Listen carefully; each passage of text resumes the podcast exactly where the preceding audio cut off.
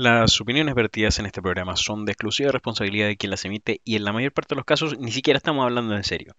Si usted se siente personalmente ofendido, simplemente piense que estamos hablando de alguien más.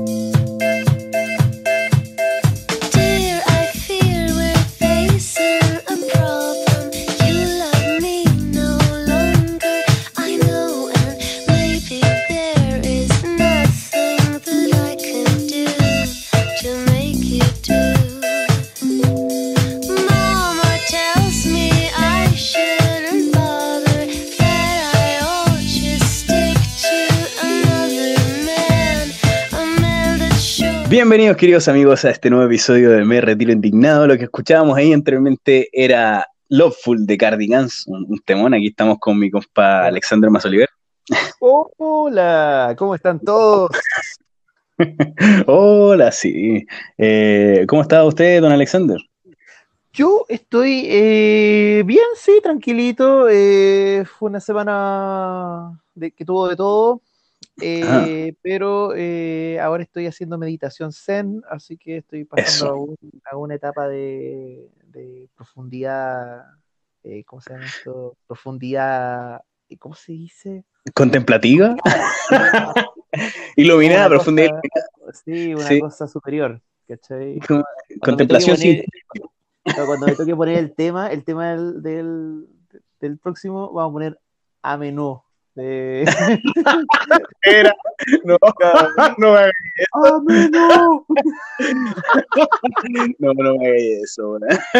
Bueno, No, aquí no. un noche bastante cansado, pero con harto, con hartas ganas de, de grabar este episodio porque quiero hablar de algunas cosas interesantes que he descubierto el, el último tiempo.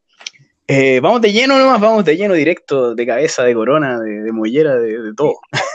Habría que hablar, habría que hablar que hoy día estamos grabando el Ah, 8 de marzo. Sí, sí, por supuesto, estamos, mira, casi paso por encima de todo. Eh, sí, hoy día estamos grabando el 8 de marzo. eh, yo- mi compañero Alexander, eh, estamos conversando. eh, ¿cómo, ¿Cómo vamos a hablar de esto?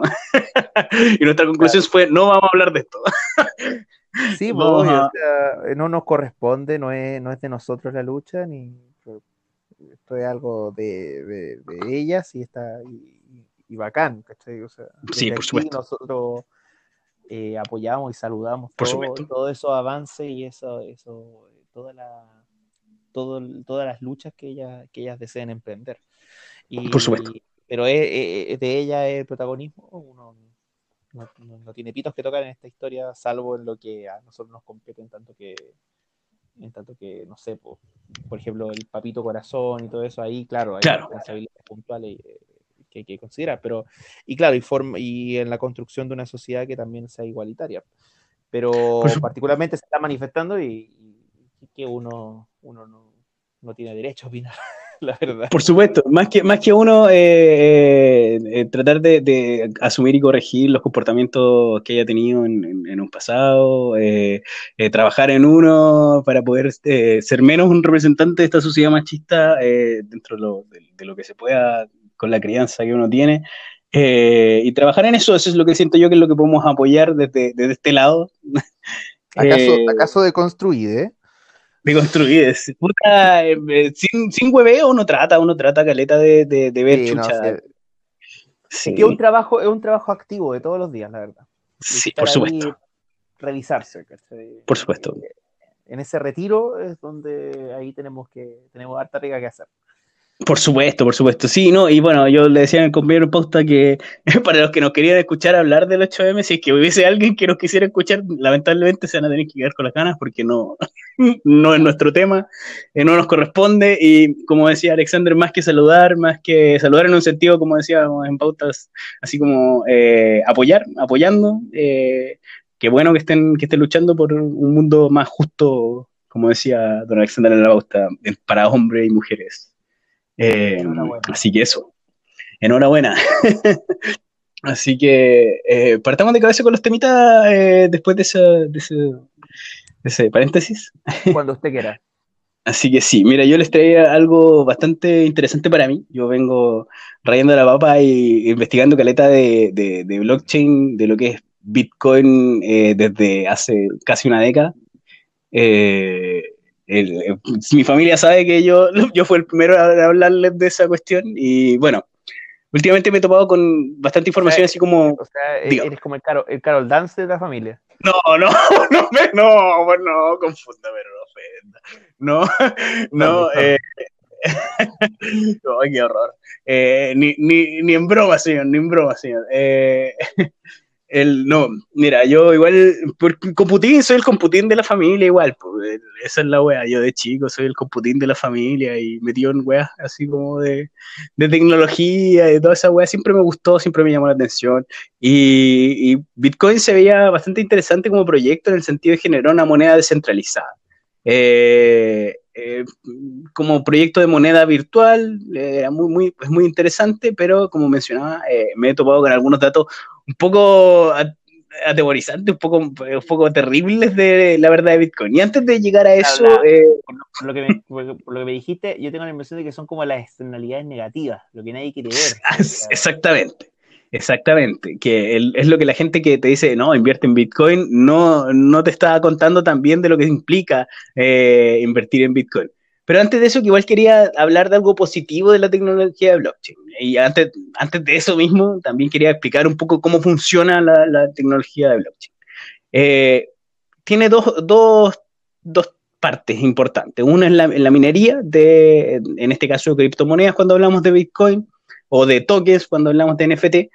Eh, hay un, un- un computador, un- una máquina está produciendo cálculos para poder encontrar el siguiente código para poder avanzar en la cadena.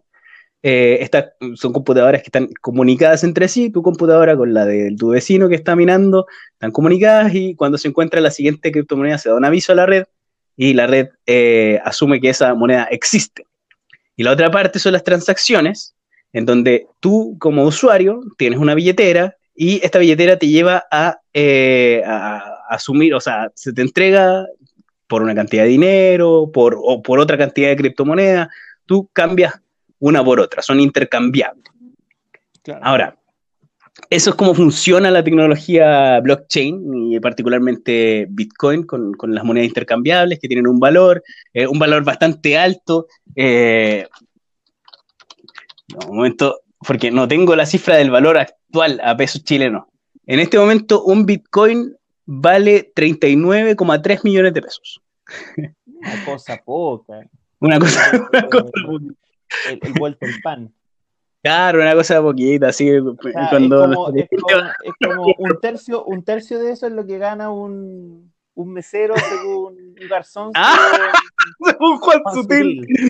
Sí, así que los meseros, oye, un, un saludo para los meseros que del restaurante Juan Sutil, me apega. Eh, sí, eh, eh, yo me pregunto, oye, si, si alguien nos quiere, si alguien, algún mesero que haya atendido, algún garzón que haya atendido a Juan Sutil, que nos diga cuánto paga de, De propina. Sí, pa- pa cuánto deja. para cachar si está aportando el millón de pesos. Claro, bo, o sea, claro, a lo mejor, eh, a lo mejor según él, eso es la base y el otro lo pone él, ¿cachai? Ah, Imagínate. Claro, por supuesto. Oye, no, y estaba, ah, oye, antes, paréntesis ahí, eh, voy a poner el enlace a la declaración de Juan Sutil diciendo que eh, los meseros ganan un millón e imponen el mínimo. Eh, chucha. ¿Qué se mete Juan Sutil, weón? Lo que, lo que gana un Qué mesero. hombre, qué hombre más nefasto, Diosito. Terrible, terriblemente nefasto. Cada, cada weá que dice es una weá nefasta. No, no, Impresionante, no falla. No falla, falla. no, infalible, sí, sí, infalible ese weón. Nefasto cada vez que abre la boca. Increíble, increíble. Es increíble, sí, bueno. Y, y- y volviendo, volviendo al tema, eh, ahí, bueno, hay algo positivo en el último tiempo de, lo- de los Bitcoin, o sea, de los Bitcoin, de, de la tecnología blockchain, de, eh, que son lo que mencionaba como los NFT. ¿Qué son los NFT? Significa token no fundible, eh, eh, este, non-fungible tokens, y eh, no fungibles, perdón. Y eh, son tokens intercambiables que cada uno representa una obra de arte. Estos son no fungibles porque significa que uno no tiene el valor igual a otro, para eso, por eso es no- fungible. Entonces, eh, por ejemplo, ¿tú, tú ¿cachai a Grimes? La ex de... Eh, la- sí, de ex, que son- son ex. Bueno, no sé si están todavía juntos, no me meto en esa weá realmente. Yo supe que estuvieron juntos. No sé. Es una hace poquito, el- Sí, pues, sí. verdad, oye, sí, verdad, verdad. Sí, tuvieron un hijo. eh, él, no sé cómo se llama porque tiene un nombre así como de, de código de programación. X. no sé cómo pronunciarlo. Así que bueno, eh, le hicieron un pésimo favor a, ese- a ese- esa pobre criatura con Van a ese nombre. Van a decir Donnie, igual. Claro. Timmy, claro. Eh, Jim. Claro, claro eh, bueno, Grimes eh, sacó una colección eh, de, de arte a través de NFT. Eh, hay diferentes mercados de NFT, uno son la lista que yo he compilado así, OpenSea, Rarible y Nifty Gateway, que es donde vendió Grimes sus obras y se agotaron en menos de 20 minutos. Oye, pero eso no es como lo mismo que vende Del Delfín con su agua de, baño. No, porque esto ni siquiera, porque Bel Delfín lo que vende con la agua de baño es algo físico, es un ítem físico que, eh, eh, que varias personas pueden comprar. En este caso, el NFT representa una obra de arte única, eh, que puede ser física puede ser digital, y tú compras ese NFT y te hace el único dueño de esa obra, ya sea digital o física. Es una forma nueva de intercambiar arte.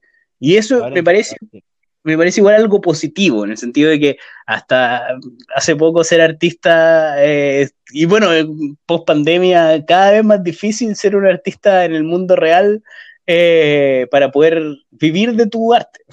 Claro. Eso es algo que, los que los que los que escribimos o hacemos cosas que son más de ese tipo ¿cachai? que no, Sí. no creo que lo que ya hagas es arte pero eh, No, eh, por supuesto, sí. los que los que hacemos ese tipo de cosas eh, estamos en la más grande de las indefensiones ¿cachai? Sí, pues, por supuesto, por supuesto. Y en este caso, eh, NFT tiene algo así como que tú puedes vender tus tweets para los derechos de tus tweets.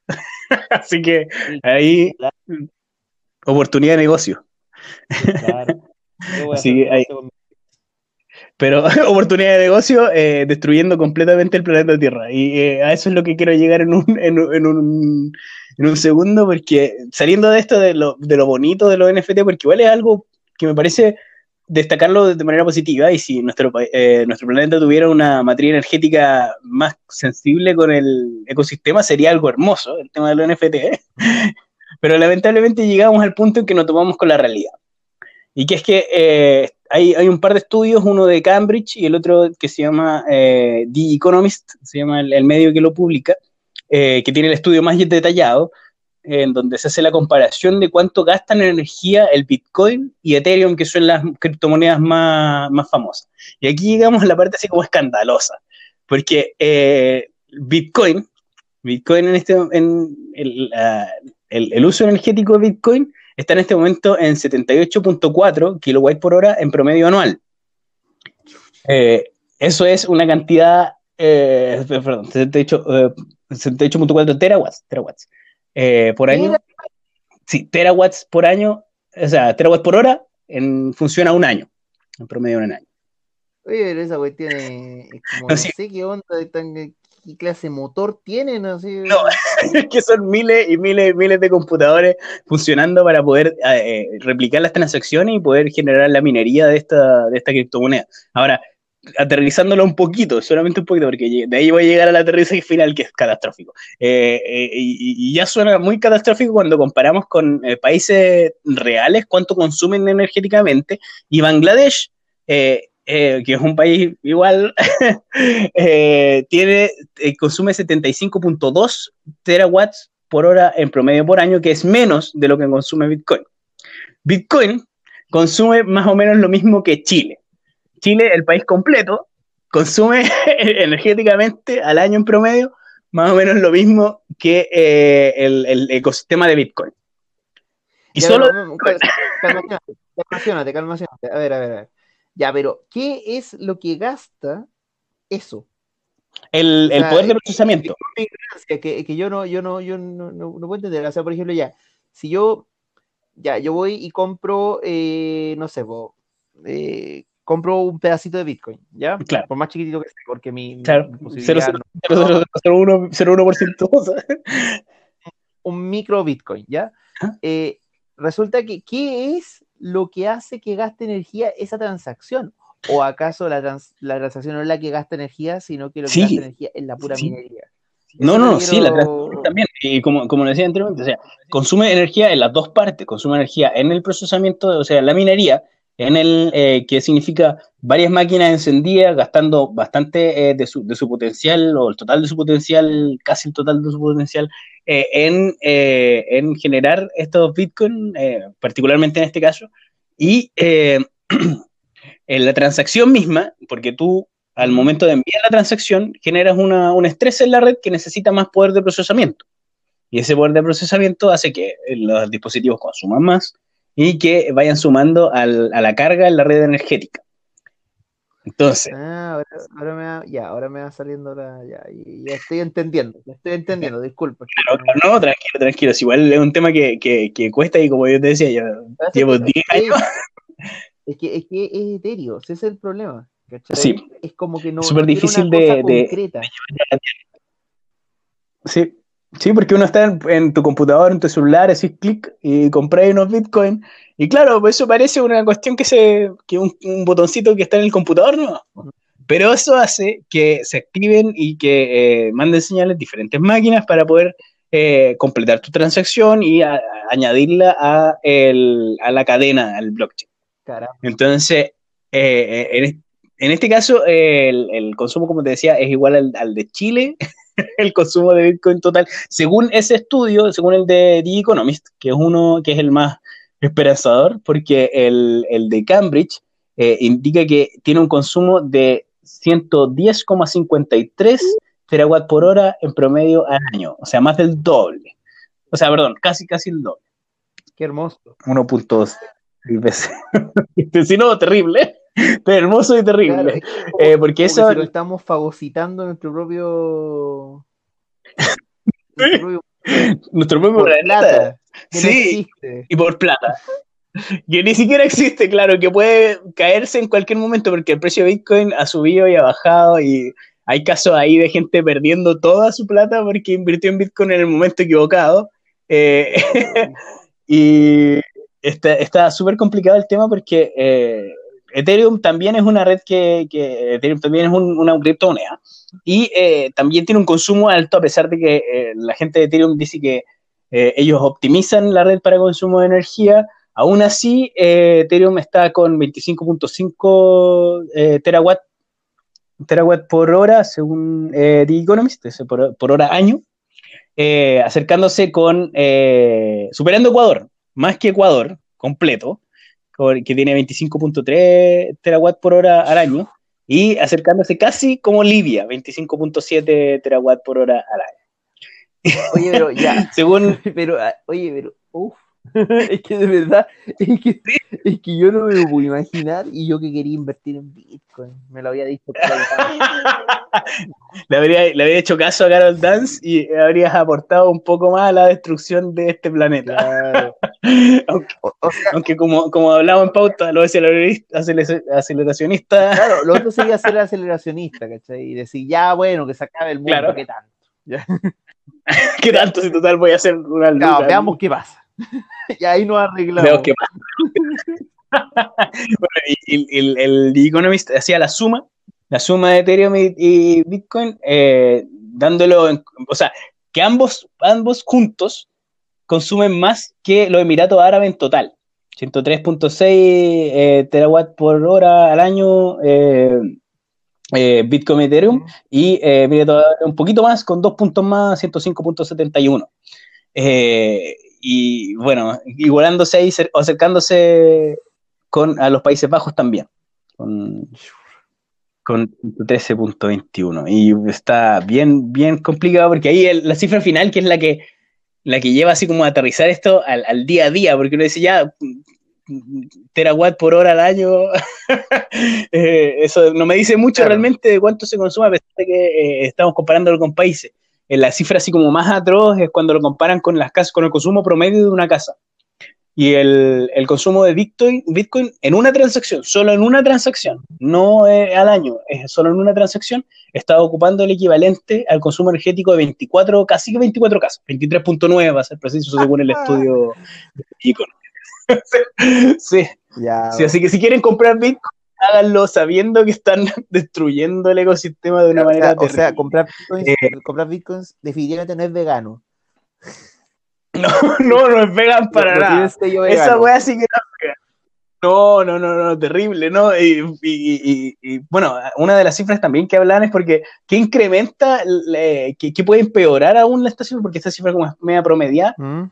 hablaban de algunos datos que no están tan tomados en cuenta, están pesados dentro del, del, de- del estudio en sí, que es que la mayor parte de los bitcoins, el, el país más, más grande productor de bitcoin es China. Y China tiene una matriz energética que es casi puro combustible fósil, casi puro carbón. Entonces, entonces Claro, o sea, de, bueno, ahí, ahí, de verdad, de verdad, el suicidio del planeta. Entonces, Sí, entonces hay, que, hay que volver al patrón oro, entonces, pues bueno. Al trueque, vamos a ver al trueque. Claro. Oye, Una, una gallina. probando- Usted tiene dos manos. Usted tiene dos manos. Oye, a- aviso desde ya que yo soy, yo, yo, yo puedo hacer pan. Yo también, a mí ya, puedo hacer pan. También sé encuadernar libros, Sí. intercambio encuadernación de Ah, no, por otra cosa. Yo sé repostería, yo sé repostería. También hago un pay de limón, pero de Oye, ya pues invita, pues bueno. Sí, sí, sí, se viene, se viene. Ya, en volada, en volada cuando nos veamos yo. Oye, pero en China ya, China el más, el que más tiene bitcoins y es uno de los que más contamina. Sí, el que más produce, más- que más claro, que más produce. perdón. Ya, ¿y qué otros países vendrían haciendo eso? Sí, pues y ahí te, te decía que había encontrado una cuestión rara, porque, y no sé qué significa, no, no, no tengo ninguna teoría sobre esto. Es que eh, el país de, de- de Europa Oriental, eh, eh, Georgia, Claro, Georgia. está, está eh, produciendo el segundo país más productor de, de Bitcoin. El segundo. Y sí, el segundo. Ya, a ver. Y po- posteriormente está Estados Unidos. Oye, pero lo de, lo de Georgia es notable, bueno. Notable, no sé por qué. Mira, será. yo igual me preparé para este, este trabajo, este, este, este capítulo de hoy, y aprendí a decir hola en georgiano. Espera. A ver. Gamariova. para nuestro, nuestros escuchas de Georgia. eh, Rogor, eh, sí, Rogor. Har. No, Rogor ¿cómo estás? ¿Cómo está? ok. Así que ahí para que nos cuenten por qué Chucha está produciendo tantos bitcoins, qué igual les pasa. Puedo decirles Gilotsav, que significa felicidades. felicidades por destruir este planeta. Sí, sí, definitivamente. Felicidades por destruir este planeta. Así que eh, así está la cosa con los bitcoins. No le hagan caso, por favor. O sea, yo- eh, me, me causa. eh, no, no creo que, te- que tenga que decirlo realmente. No le hagan caso a Carol Dance. Claro, yo, yo, Por yo favor. esperaría que esto no fuera necesario de decir. Pero hay que Sí, por supuesto, igual. yo también espero. Sí. Sí, por si alguien está pensando en hacerle caso a Carol Dance, eh, eh, piensa por favor que le estáis haciendo No, caso a Carol no, Dance. solo, no solo a Carol Dance. Mira, mira, la verdad es que el diablo se oculta en los detalles. Porque yo he conocido a hartas Sí. personas que dicen, oye, yo sigo a tal, a tal, a tal youtuber o veo tal cosa Ah, en sí. Instagram. Y resulta que después veía a ese youtuber o a ese one del Instagram en el eh, en la franja del rechazo. O la veía ahí No, haciendo- campaña, haciendo campaña por la Cubillo ahí frente a la municipalidad, al teatro de la municipalidad de Las Condes. ¿Cachai? Entonces, ya, cabrón, de verdad, de verdad, Sí. no- no, ¿para qué te vayas te vayas a dejar aconsejar por alguien tan penca, po, ¿cachai? Sí, po. sí, po, respétate, respétate. Claro, ¿cachai? O sea, poco más y me decís porque la Pamela Giles me lo dijo. po. Porque la, la, la abuela, Claro, la la abuela. abuela lo dijo. Oye, Un saludo para los nietitos. Oye, y, y- claro. Y oye, y, y yo no saludo a esos buenos. Oye, yo no- y- Oye, y, a ver, pero veámoslo por el lado bueno, porque tú igual partiste diciendo las cosas buenas de Bitcoin Sí. de, y de blockchain y todo eso, que tiene cosas positivas, sin duda. Pero, eh, Sí. ¿qué otras monedas? O sea, ¿las otras monedas también tienen un estatus similar o, o podría haber No, mira. otra opción desde ese punto de vista? No, mira, en este momento, eh, eh, lo que estaba leyendo por- pues, con respecto a Ethereum, que ellos están trabajando en, en mejorar su algoritmo para consumo energético. Ahora, eh, promesa, promesa, Porque- promesa. Porque hasta había una moneda chilena, eh, creo que se llama. Sí, no sé qué habrá pasado con esa moneda. Hay varias, hay varias sé qué habrá monedas. pasado. El petro, el petro venezolano. Venezolano está el Dogecoin, la moneda de Doge. Sí. Sí, eh, eh, bueno, y todas esas igual al final tienen un impacto, un impacto en- energético real en la vida cotidiana, a pesar de que no sea tan grande como el de Ethereum o como el de Bitcoin, que es el, el más grande, el, el- el terrible, así el gigante de, de las criptomonedas que está destruyendo el ecosistema, así como con, con más de la mitad del, del, de- del mercado de Bitcoin. Mm. Entonces, eh, claro, si, si bien una, una criptomoneda más pequeña puede tener una huella de carbono más pequeña, eh, es un problema que no tiene que ver con las criptomonedas en sí, sino con nuestra matriz energética. Y eso es lo que siento yo, que, tiene que ver con, con cómo producimos energía eh, y sin hacer mierda nuestro ecosistema de manera inmediata, o sea, sin, sin eh, liberar eh, decenas y decenas de gases de invernadero, o sea, toneladas y toneladas y, y megatoneladas. Claro. Entonces, eh, está, eh, yo creo que va más por ahí la cosa, cómo debería atacarse el problema. No digo prohíban los bitcoins en ningún caso, no, no, creo que no es una, no es una medida posible tampoco, no, no creo que sea algo posible prohibir los bitcoins. Mm. Eh, pero sí, definitivamente, es una- la medida que deberíamos tomar Bitcoin o no. Eh, existe el Bitcoin o no, existe el NFT, lo que sea, es que eh, los países deberían hacerse cargo de tener una materia energética más consciente con el medio ambiente. Así, eh, o, o- o- o en el último caso, consciente totalmente con el medio ambiente. Mm. Sí. Sí, Así que sí, yo, me parece que ese, ese es el problema y esa es la, la, la, la reflexión que quiero invitar yo. Y ese va a ser el problema de cualquier otra cosa que, que- que vayamos a emprender de aquí en adelante. Porque, bueno, ¿cuáles son las Por supuesto. consecuencias energéticas de, nuestra, de nuestras decisiones en, ta- en lo que a innovación se refiere? pues, ¿cachai?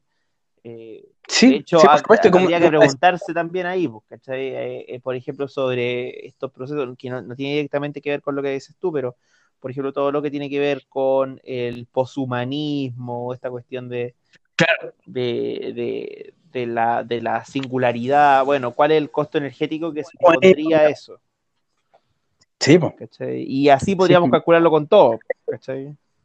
¿Y cómo afecta eso también al resto de los seres vivientes? Si la, si la humanidad no te importa, serías serías mis, mis, misántropo, si te crees misántropo y la humanidad no te importa, eh, y si te importan el resto de los seres de este planeta, yo creo que igual ahí también hay que ponerle aviso a la cuestión, hay que ponerle peso a, a la matriz energética que tenemos. Y bueno, yo, yo sé que es controversial, pero yo sigo siendo pronuclear. Eh, Sí, no, yo también. es como Plantas pequeñas, pero Yo- bien, bien, bien hechas. Sí, por supuesto. Y como puente. Yo, mi, mi, mi opción nuclear es como puente hacia tecnologías más limpias. No, no, no creo que sea la última tecnología, o, o tal vez sí lo es, pero seguir investigando en tecnologías limpias con la materia energética que no esté emitiendo gases de invernadero, de invernadero constantemente para poder eh, alimentar las necesidades de la gente. Mm. Sí, yo, bueno, en este caso no las necesidades, pero eh, sí los deseos de la gente. Así que eso le tenía Don Alexander. Me parece, Eh, me parece. me gusta un poco de, de- de cómo funciona esto. Me gusta, eso sí. Me gusta. Eh, usted, que nos tenía, Eh, Si yo le tengo? ¿Qué le trae esta semana? esta semana le tengo a hablar sobre, bueno, sobre una tragedia nacional. Ah, O por- hablar de tragedia. O por lo menos así fue tildada por algunos febriles por ahí, que eh, en realidad se, refiere a- al comunicado que eh, el ejército de Chile eh, hizo eh, a propósito de la- el intento de quema de la estatua del, el- o sea, el mon- la estatua que, que queda en el monumento, el general Baquedano, y en la plaza del mismo nombre, más conocida también como Plaza Dignidad, etcétera, etcétera.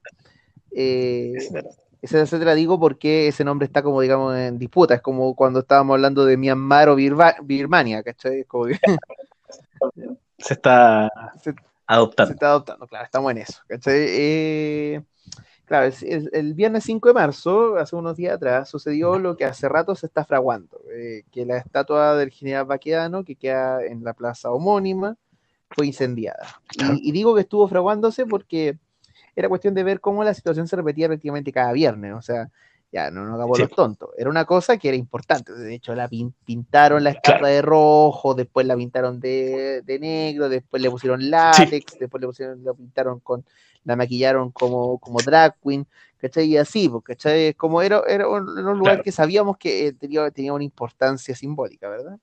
Eh, eh, y Claro. de hecho, en los albores de la revuelta era fácil observar cómo este punto geográfico significaba un lugar clave, era como una especie de esfínter de la rabia que emerge en cada manifestación, o sea, como que por ahí se canalizaba la cuestión, por ahí se cagaba, por ahí cagaba la sociedad, ¿cachai?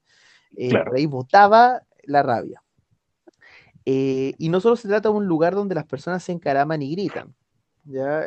Ver así esto sería obviamente un enfoque conservador, republicano, si se quiere, y justamente ese es el enfoque que ha tenido sistemáticamente el gobierno, la CPC, Sí. la DC, la derecha en general. ¿cachai? Eh, es evidente que el lugar es importante para los manifestantes eh, y obviamente Claro. también para los contramanifestantes. Y digamos que es como un nodo donde el choque de perspectivas sobre la sociedad chilena se vendría poniendo a prueba. ¿cachai? Eh, ojo que cada ciudad tiene su hito para simular el- este conflicto entre clases. ¿cachai? Eh, es, Sí. cu- es cuestión de mirar con atención. O sea, eh, tampoco no- nos concentremos solo en Santiago. Si, si nos ponemos pillos, podemos ver que hay lugares particulares en las ciudades donde se reúnen y donde, se reúne la, la- el- el- digamos, la, la masa. Y aquí la masa no lo digo en términos de- peyorativos, sino que lo estoy diciendo como Claro. una realidad teórica, ¿cachai? Es una, una, una chusma que, y chusma también lo digo como una realidad teórica, eh, eh, que, que tiene un, que, que representa un ejercicio de poder político, ¿cachai?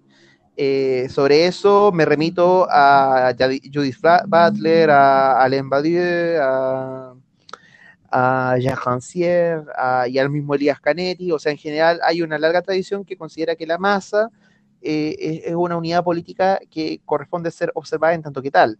¿ya? Eh, ahora, la relación entre masa y pueblo es algo que puede estar en disputa. ¿cachai? Tampoco es tan fácil hacer la relación.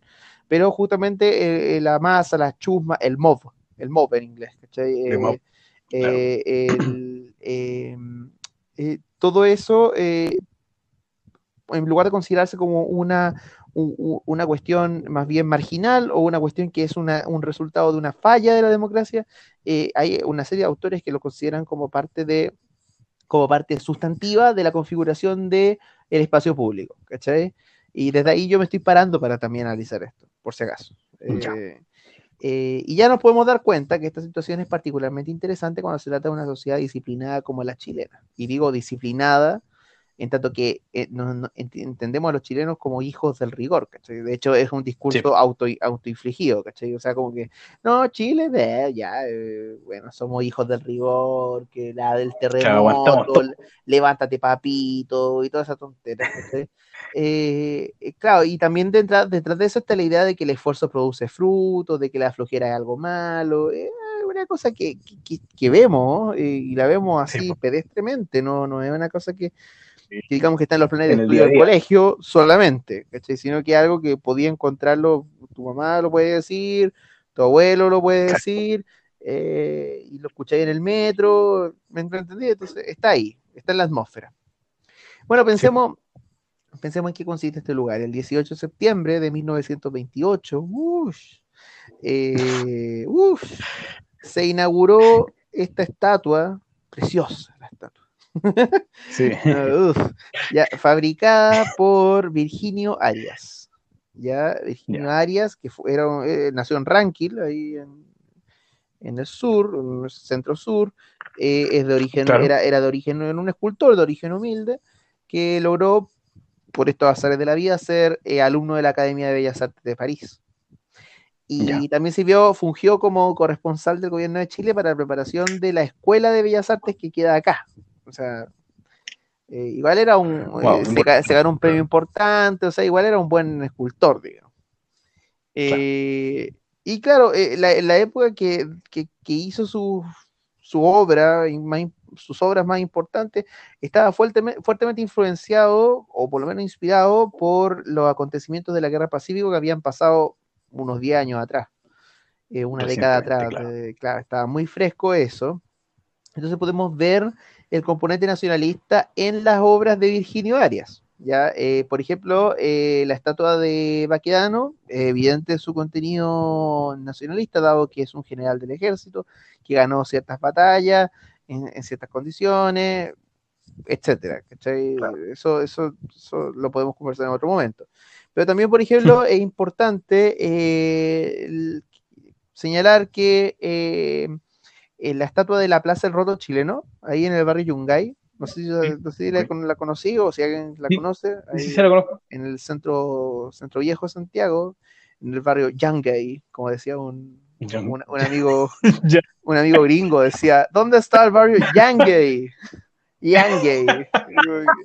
Qué malo, Me da tanta risa, weón. Eh, Le, le decíamos el Yungay después. ¿Ya qué? Te lo juro, te lo juro. Sí, Pobrecito. está bien. está muy chistoso. Bueno, Está saludo, saludo al Yangay.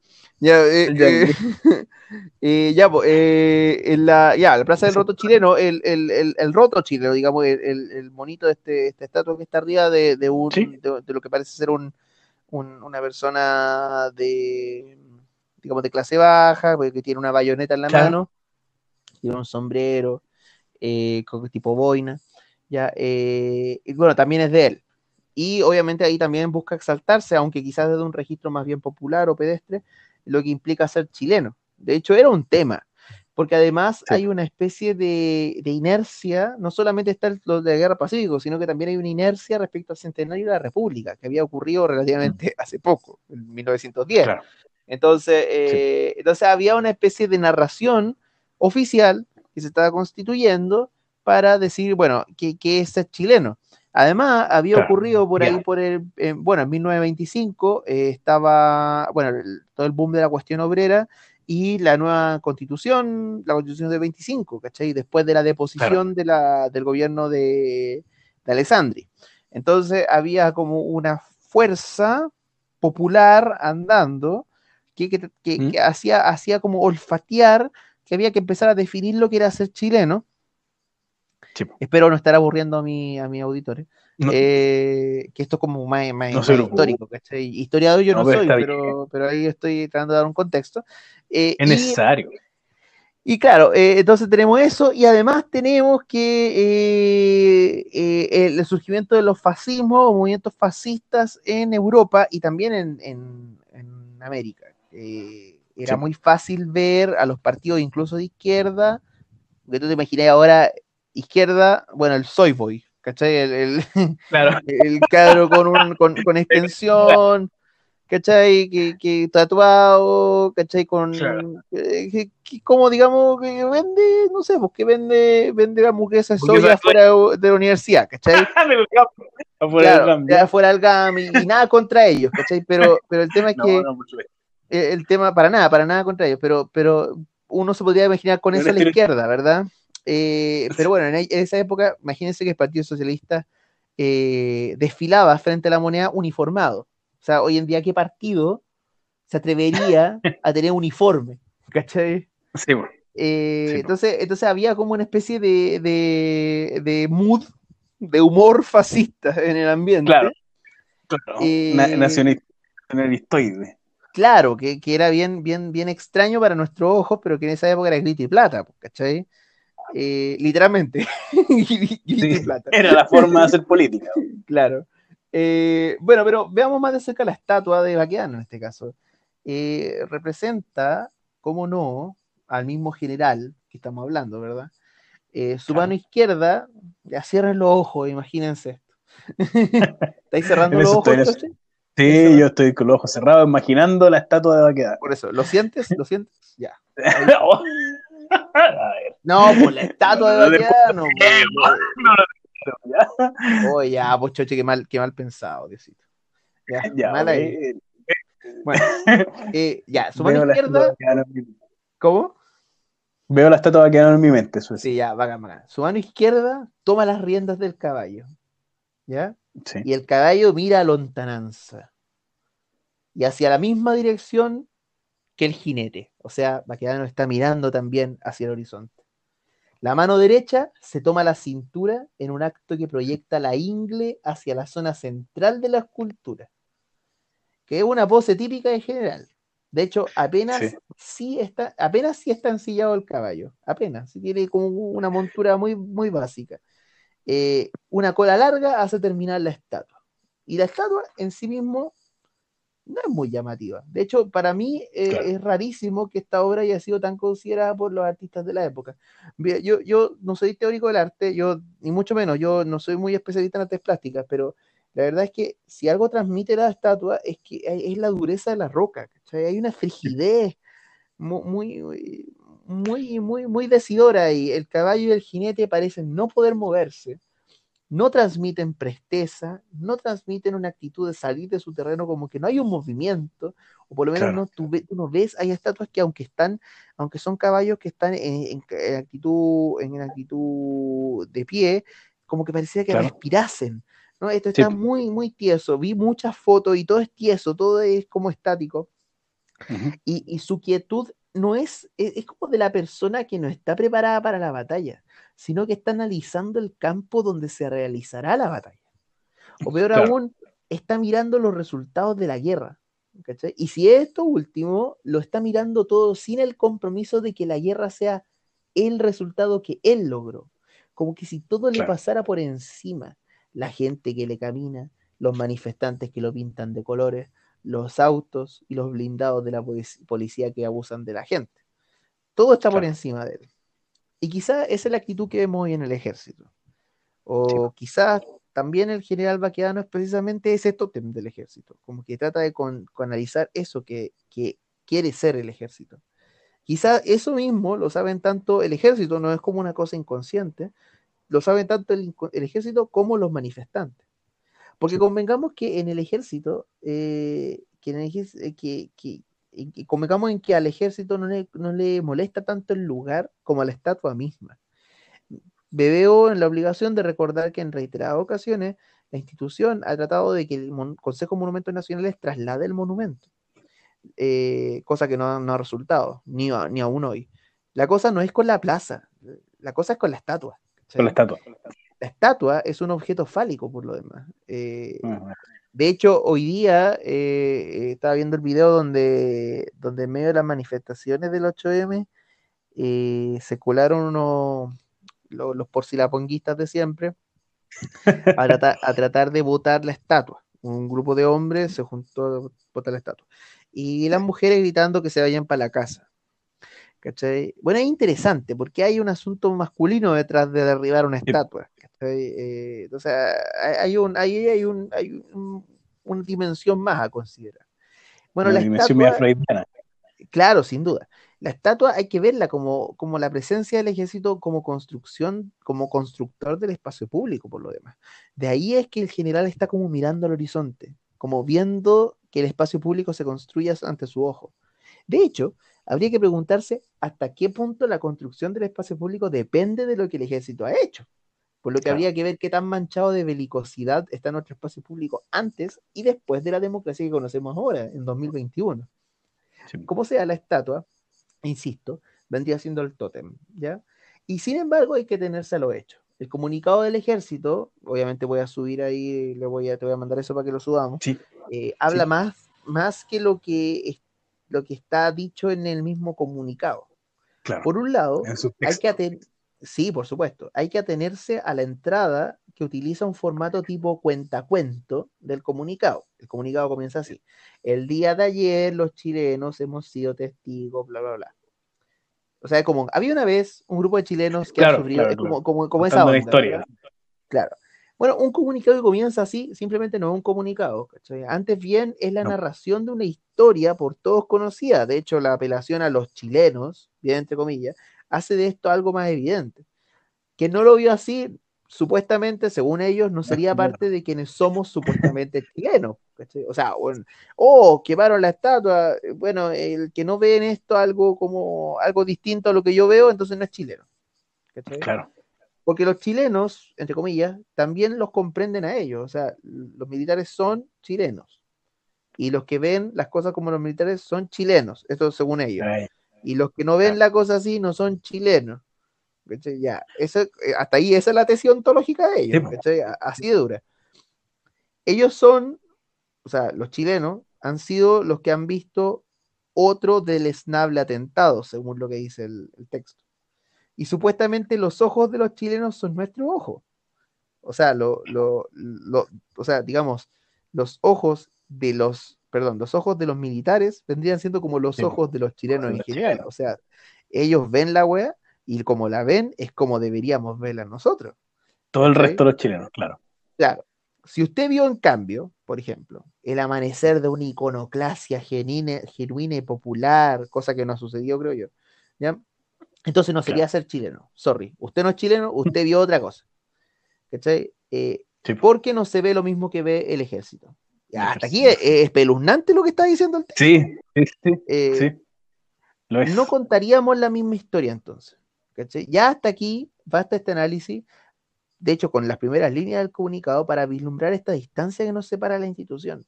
O sea, eh, esta, esta, esta institución que se hace llamar que es de todos los chilenos, entonces resulta que hace una distinción odiosa entre chilenos y no chilenos, en tanto que pueden entender un fenómeno, específicamente el de la quema, un fenómeno sociológico, el, de la- el del intento de quema de un monumento, como algo que indica el signo de la chilenidad. Si defiendes esta weá, eres chileno. ¿cachai? E- Es Ese es como, es duro.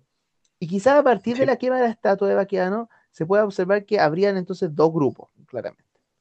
Luego, es muy interesante que se hable en el texto de, de comillas, el Estado y pueblo de Chile erigieron en homenaje al victorioso general Manuel Baquedano González. Así dice. Eh, bueno, el Estado y pueblo de Chile, mira, e- e- eso me parece Sí. bien interesante. Yo quedé dando vuelta.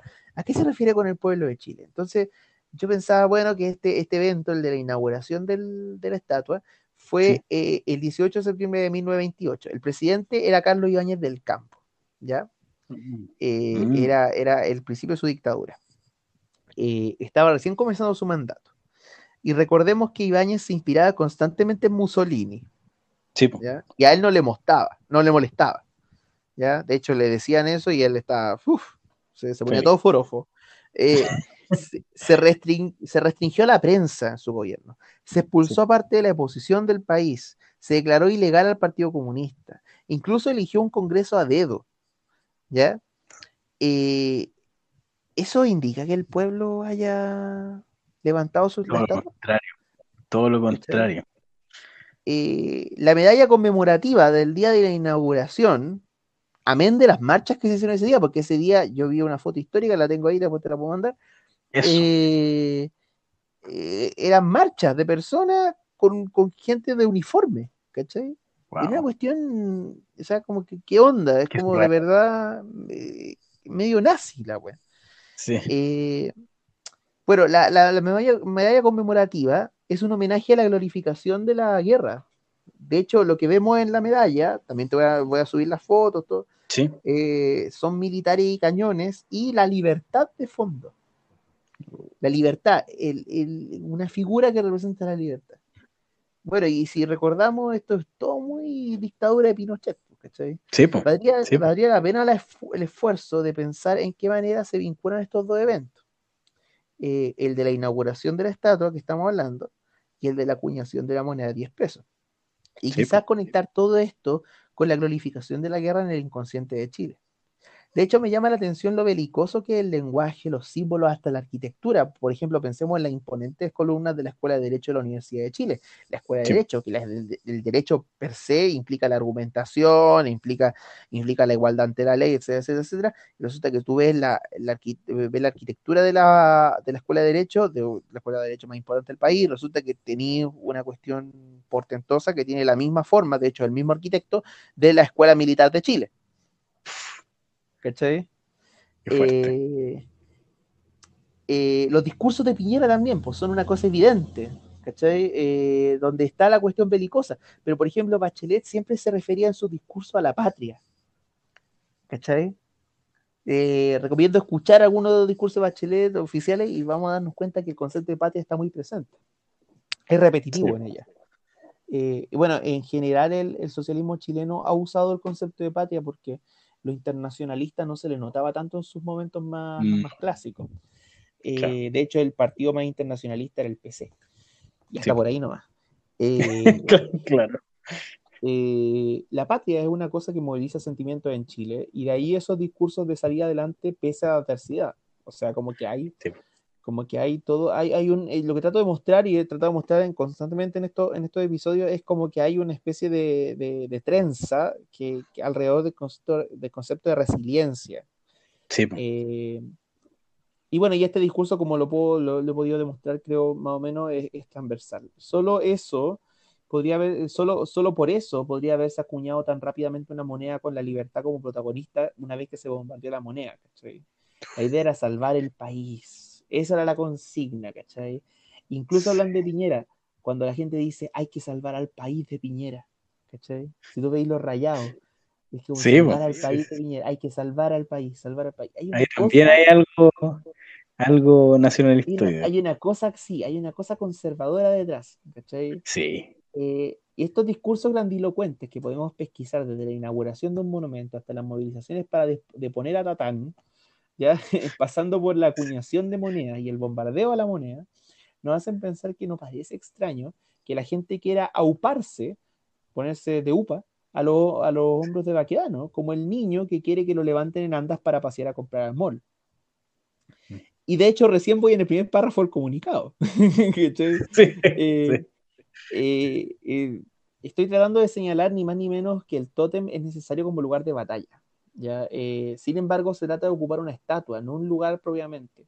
Es como un capture de flag, ¿cachai? Mm, En el que ambos Sí, equipos quieren buscan medir, claro, buscan medir sus genitales uno con el otro en el lugar. ¿cachai? Por eso eh, insisto con esta hueá media fálica de de, Es que de lo es, estatuas, lo es. Eh, así las cosas, la forma en que comienza el segundo párrafo parece desubicada. Dice, los cobardes, desadaptados, bla, bla. Eh, al margen de que este juicio de valor es innecesario de parte del ejército, eh, Sí. eso está de más decirlo, eh, hay que considerar que el concepto de adaptación, cuando dicen cobarde desadaptado, el concepto de adaptación no tiene sentido. De hecho, efectivamente, querer ocupar los hombros de Baquedano es parte del modus faciendi politicam, por decirlo de una forma, del modo de hacer política de los chilenos. Eh, de hecho, el ejército lo hace poniendo la estatua. O sea, el momento que pone, pone Sí. la estatua, tú estás ejerciendo una violencia sobre el espacio público de la misma forma que los que quieren derribar la estatua o quieren subirse a la estatua o quieren ah, hacer performance sobre la pintarlo, estatua, lo que sea, claro. tam- claro, también están haciendo. Entonces, por lo tanto, ellos dos están jugando a lo mismo. ¿Cachai? Eh, en ese caso, decirle anti-chilenos a los que no comparten el punto de vista es, por decirlo bien, una contradicción. Dicho de una manera clara, un chileno adaptado, entre comillas, sí ocupa el espacio público instalando figuras belicosas. Por lo tanto, la violencia que aduce el ejército ya es producida por ellos mismos. Sí, Y si donde hay ejército hay violencia, entonces el, cerco de lo pacífico eh, ya es violado por la misma presencia de la estatua. Por lo que no pueden alegar contra las reglas atmosféricas que ellos mismos pusieron. O sea, ellos Sí. mismos vendrían siendo antichilenos de sí mismos. Y- Por lo demás- Claro, históricamente. Claro, eh, claro, por lo demás, eh, eh, según el comunicado, ser antichileno sería desconocer la historia y la imposibilidad de descubrir el aporte de Baqueano. Eso es lo que dice el texto. No, no sería eso. En mi opinión, por lo menos, sería justamente lo contrario. Ser antichileno sería escapar del terreno del discurso bélico y estatuario y situarlo en el plano de la crítica. Precisamente le hace falta más antichilenidad a la movilización para causar ese interés en cambiar Chile, creo yo. La historia ya la conocemos, la dictó el mismo ejército desde Ibáñez del Campo. Quizás desconocer esa historia, o lo, lo que no significa que no se debe apelar a ninguna historia o no construir ninguna historia, para nada. Eh, pero desconocer esa historia es el paso necesario para hacer cambios, ¿cachai? Decir, ya, esto, eh, o sea, decirlo, por decirlo de otra manera, Chile, que deje de ser Chile un rato. Ponerse, ponerse, poner entre paréntesis lo, lo- lo Chile. Eh, y estoy terminando. Como sea, la, la discusión sobre el comunicado del ejército apela a la- al problema de la deliberación de un órgano que debería estar sometido al poder civil, ¿verdad? Eh, Claro. Yo me pregunto si acaso el poder civil en Chile no es otra forma de poder militar. Eh, yo tengo la impresión que eh, hay que poner en duda si acaso las formas de nuestro poder civil también tienen elementos de belicosidad y militaroides que comparten más con el ejército de lo que nosotros creemos. Y es duro, es duro preguntarse Sí, eso. sí. Es duro porque, es como es. entrar, entrar, a, a entrar a pensar en la parte más, más como conservadora y nuclear que está como en, en el inconsciente familiar. Sí, está protesta, de crianzas. Sí. Eh, yo me pregunto si acaso, eh, eh, bueno, el poder civil no, no, no es otra forma de poder militar. Después de todo, por ejemplo, Ibañez del Campo era militar, ¿cachai? No fue un Sí. civil el que instaló esa estatua, no fue alguien del pueblo, ¿cachai? Eh, la situación de la estatua nos demuestra entonces que la división entre civiles y militares en Chile está poco nítida, está por lo menos menos ní- nítida de lo que pareciera, en el sentido no de, de la lucha que tienen ellos dos, ¿cachai?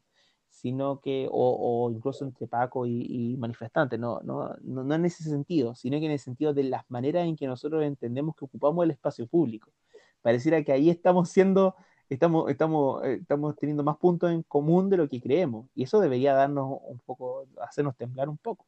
Deberíamos pensar en otras formas de ocupar el espacio público que no, que, que no le, a los cuales no les importe la, la estatua, que les- la estatua da lo mismo. ¿cachai?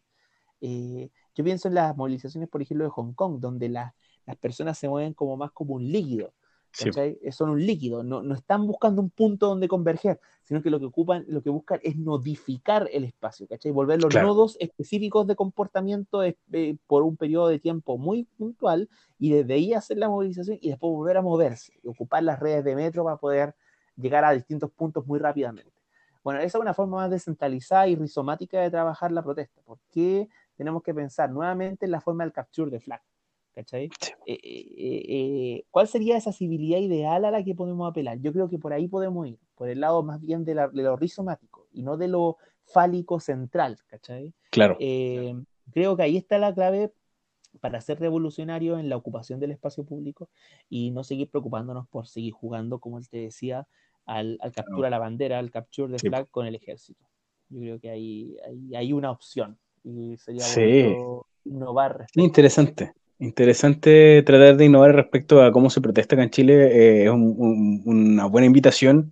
Eh, me parece que es algo que, bueno, se viene discutiendo hace tiempo. Hay gente que ha, optado por, por, por salir de, de, de Baquedano, bajar, bajar hacia, hacia la moneda, pero también, eh, también con, con este espíritu que tú mencionabas de, de un punto, un punto en particular. Y me parece muy buena, muy buena sugerencia desde, desde este espacio el, el llamar a, a que la gente tal vez considere eh, una forma más, como tú lo decías, rizomática, más fluida de, de- de protestar para ocupar mayor, mayor espacio público durante mayor tiempo y sin intervención policial. Mm. Buen consejo. Buen O consejo. sea, o sea, claro, yo trato de poner, poner en duda o en crítica la forma en que entendemos nuestro Sí. accionar en el espacio público también como un ejercicio de, de belicosidad. Ahí, eh, claro, si, si para hacer política te pusiste bélico, bueno, quizá a lo mejor estáis haciendo lo mismo que estáis criticando. O sea, a lo mejor hay una política post-bélica que habría que pensar. habría que pensarlo. Sí, sí, es interesante esa reflexión eh, en, en- en cómo se construye la, el país eh, sin caer en las mecánicas antiguas. Algo que me llama la atención, este- este- bueno, es que es el tema que hemos tocado bastante eh, esta temporada del conservadurismo chileno. Eh, y, es interesante analizarlo y verlo como todos tenemos algo de conservadores adentro, porque aparentemente sí es parte de la, de la chilenidad. Claro. Eh, sí, aparentemente sí lo es, sí es ser conservador, sí es ser chileno. Eh, yo mencionaba como ejemplo con los chiquillos de Contrapra cuando estábamos haciendo el episodio de, de que Chile en un principio no era un país, pues, no, no- no era un, un virrey, un virreinato, era una capitanía general. Éramos milicos desde el principio. Claro, era, era el retén, el retén móvil de el, el Sí. retén móvil de, de América Latina. Sí, sí, exactamente, exactamente. Entonces, eh, hay algo ahí que, tal como dices tú, hay que reflexionar y tratar de romper, de romper con esa, con ese conservadurismo milico que tenemos todos dentro y, que está presente eh, en, las conversaciones cotidianas y en la forma también de protestar, como mencionabas tú, y eh, en, esta cuestión de, bueno, este conservadurismo restaura- restauracionista, esto de, el que lo escuchaba de gente libertaria, el Make Chile Great Again, Oh, qué terrible eso. Qué, patético. Perdón, Patético, sí, patético, patético, total. picante, Yo no encuentro una palabra mejor que esa, picante. Es picante, ordinarísimo, ordinarísimo, porque más encima estáis robando un un- un eslogan que no tiene sentido en su origen y lo ¿Sabes lleváis a un punto Pero- absurdo. Pero que, a ver, pero se- seamos claritos. ¿Cuándo Chile ha sido great? Sí, por favor, sí. Pregúntenle, sí, pregúntenle a toda la gente, a, to- a, a todo lo- lo- a toda la gente abusada por el Estado de Chile, preguntémosle a toda la gente que, que, que vive en, en, en, en- esta realidad culiada de este país, eh, ¿cuándo ha sido grande, por favor? ¿Cuándo ha sido grande Chile? Eh, en el sentido de que, que no estén matando a gente, eh, eh, el Estado, Estado directamente, no sé. No sé, ¿cuándo ha sido grande Chile para las minorías oprimidas o para, para la gente sistemáticamente oprimida? Eh, eh, sí, es una pregunta bastante, bastante interesante y la respuesta va a hablar más de la persona que la responde, porque cuando hablan de, de- de que en dictadura no había crímenes, he escuchado esa weá, no, es que no, en dictadura no asaltaban. No, es que cuando, cuando alguien a mí me dice una cuestión así, yo inmediatamente cierro el oído. Sí, te creo, te creo, te va al plano astral. Es que sí, eh, eh, eso le saco la chucha al weón, pero que, de verdad me, me, me supera, ¿cachai? O sea, de verdad. A mí también. Eso y cuando dicen eh, que no fueron violaciones a los derechos humanos porque fueron tiempo de guerra. ¿Cómo, cómo tiene sentido esa wea? No tiene ningún sentido. Son violaciones de los derechos humanos igual, aunque sean tiempos de guerra. Aunque no, como que la, no lo convención de Ginebra, la convención de Ginebra no existió nunca. no, no, es Ginebra, que ¿qué es eso? Se toma con se toma con Sprite. claro, se toma con- claro. Sí, se toma con- en un copetito. Eh, uf, fuerte, fuerte reflexión la suya, eh, Exeter. Me, me gustó, me gustó que, que hubiese ahí un tema psicoanalítico del, de la estatua que gana. Muy, muy bueno, muy bueno, muy bueno. Muchas gracias. A pensar, para pensar, señores. Eh, vamos, vamos despidiendo, vamos cerrando. ¿Usted, ¿Le queda algo en el tintero por ahí? Eh, el, el Libro. libro de la semana. Eso, Sí. libro, libro. Por supuesto. Eh, yo tenía pensado eh, recomendar un libro, pero no lo voy a recomendar nada porque creo que había que dar, hay que dar espacio, hay que dar espacio a, a ¿cómo se llama esto? A, a- a una autora mujer, Ya. dado el día. ¿El contexto? Eh, sí. entonces, claro, entonces yo eh, voy a recomendar hoy un libro muy lindo que fue muy significativo a mí en un momento bastante importante y oscuro de mi vida, ¿ya? A, a Pilar Sordo. eh, no, no, no, Corta, que cortaba la grabación, weón. no, Así me decís eh, corta la grabación, ¿ya? Car- Carmen Tulera. no, eh, no eh, a Seila Ben Habib. Seila Ben Habib es una, es una eh, teórico-política, una teórica política turca, Ya. nacida en el año 50. eh, ella eh, es- tiene su teoría propia, aunque abreva mucho de la, de la democracia eh, al estilo de Habermas Ya. aunque conecta mucho con el pragmatismo de Rorty, criticándolo, pero conecta harto con eso. Y en este libro que estoy recomendando, que se llama Las reivindicaciones de la cultura, ¿ya? Ya. Las reivindicaciones de la cultura, un libro muy precioso. Yo, hay traducción en, en CATS eh, de Buenos Aires, y ahí te voy a mandar el- la ficha del Sí, libro. me manda el link. Eh, eh, sí. bueno, en este libro lo que trata de hacer ella es repasar eh, de qué manera se puede vivir eh, todos juntos con culturas distintas y si acaso la democracia, en tanto que universal, ideal, donde viven personas sin, eh, su- desde un punto de vista liberal al menos, sin una denominación religiosa o cultural específica, puedan Claro. en realidad poner en el espacio público el- esa, esa cultura como algo que sume, no como algo que debe ser restado de lo público. Claro. Y además eh, flexibiliza mucho el, eh, creo yo, eh, lo, lo cultural como algo que no es estático. No es como que, ya, bueno, yo soy eh, chileno porque me gustan las empanadas, eh, me gusta el vino, me gustan La- los la productos chicha y la empanada. La chicha y la empanada, qué linda mi banderita, y yo todo el día hago, hago palo encebado y, y claro, y, La villa en la chancha, ya. Oh, Claro, claro, cosas así, pues, ¿me entendí? O por ejemplo, ya yo soy del norte y pucha, yo prácticamente soy peruano y como charqui de llama y cosas así. No, sino que en general lo que podríamos decir es que las culturas son una cosa flexible, eh, ella establece el concepto de ciudadanía flexible eh, y con eso trata de establecer un universalismo político, se trata de hablar de, un, de una universalidad eh, pero donde las culturas justamente suman, como te decía, Ya, y permite ese, ese, ese, es como, como traspasar la frontera del compartimento estanco, que es como, como muchas veces autores que no son precisamente liberales eh, tratan de, de comprender la cultura. De hecho, ella se enfrenta a- al multiculturalismo eh, de Kimlicka y otros autores, y otros autores que desde, desde los estudios lingüísticos trabajan, trabajan Ya.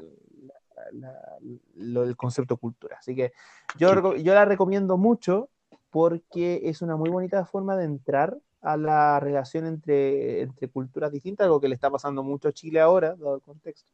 Sí, Eh, eh, y sería bueno ahí eh, echarle una ojeadita porque es un librazo de primer nivel, a mí me Eso. encanta. eso es. Ya. Bueno, qué bueno. El, nombre de la autora nuevamente. Teila Ben Habib. Ben Habib. Eh, Sí. eh, Así ¿qué- que, qué- ¿De qué te reís? no? no, de acento de la- canciones árabes, te caché. acento. Eh, cu, cu, cu, cu, cu. Ah, no, no es árabe. perdón. Vamos terminando que yo me estoy cayendo de tuto. Eh, bueno, tenemos eh, sitio web www.berretindignado.com, www.berretindignado.cl. Tenemos redes sociales, eh, lo que más utilizamos es Twitter, eh, el, el podcast es arroba me retiro pod, eh, mi compa aquí en arroba Aerosopolis y yo arroba choche. Así que eh, tenemos Facebook también, eh, me retiro indignado, eso ya lo vamos a estar activando nuevo, como decía, se me acabó el ban, así que por fin puedo empezar a activar Alegría, alegría. Alegría, alegría. Y eh, tenemos también Instagram, arroba me retiro indignado. Eh, tenemos el catálogo anterior de los episodios para que le echen una, una escuchadita si, si lo desean. Siempre recomendamos partir por el último, más reciente. Así que eso, eso. mm, ¿Algún saludo? ¿Saludos para mamis? Salud, Salud. no, porque hoy día, hoy día no, no, no. Su- ¿No? Suena feo saludar a las mami así como. como A todas. que- A todas, a no, todos. tam- tam- tampoco se puede saludar, ¿cachai? Ah, sí, Entonces, tenéis toda la razón. Sí, tenéis toda la razón. digamos que eh, hacemos un, un- un cordial saludo a las luchas de las mujeres en su día. Sí, en su día, sí, En el sí. día que recuerda, no en su día puntualmente, pero en el día que El día que- recuerda su- que un día du- durísimo, durísimo, Sí. oscuro para, para, para, Para la historia. Entonces, conmemo- conmemoramos con la mayor de las humildades que podemos. Sí, definitivamente. el, el- El día de hoy, sí. El, día de hoy, que justamente está acabando ahora, porque ya son las Sí. horas. Ya son ya pasadito las cero horas, sí. Eh, eso, no Alexander, muchas gracias por el tiempo que se toma cada semana para este espacio. Se lo agradezco. Gracias a ti, porque también estáis, también estáis cansaditos y lo estáis dando con todo. Así que, Sí, yo le doy con todo, ¿no? Eh, así que eso. Muchas gracias, don Alexander, que tenga muy buena semana, harto éxito. Igualmente, pues, ya que sea, que sea bien linda la semana. Saludos a todos, Adiós. un a abracito. todos, sí. Abrazotes.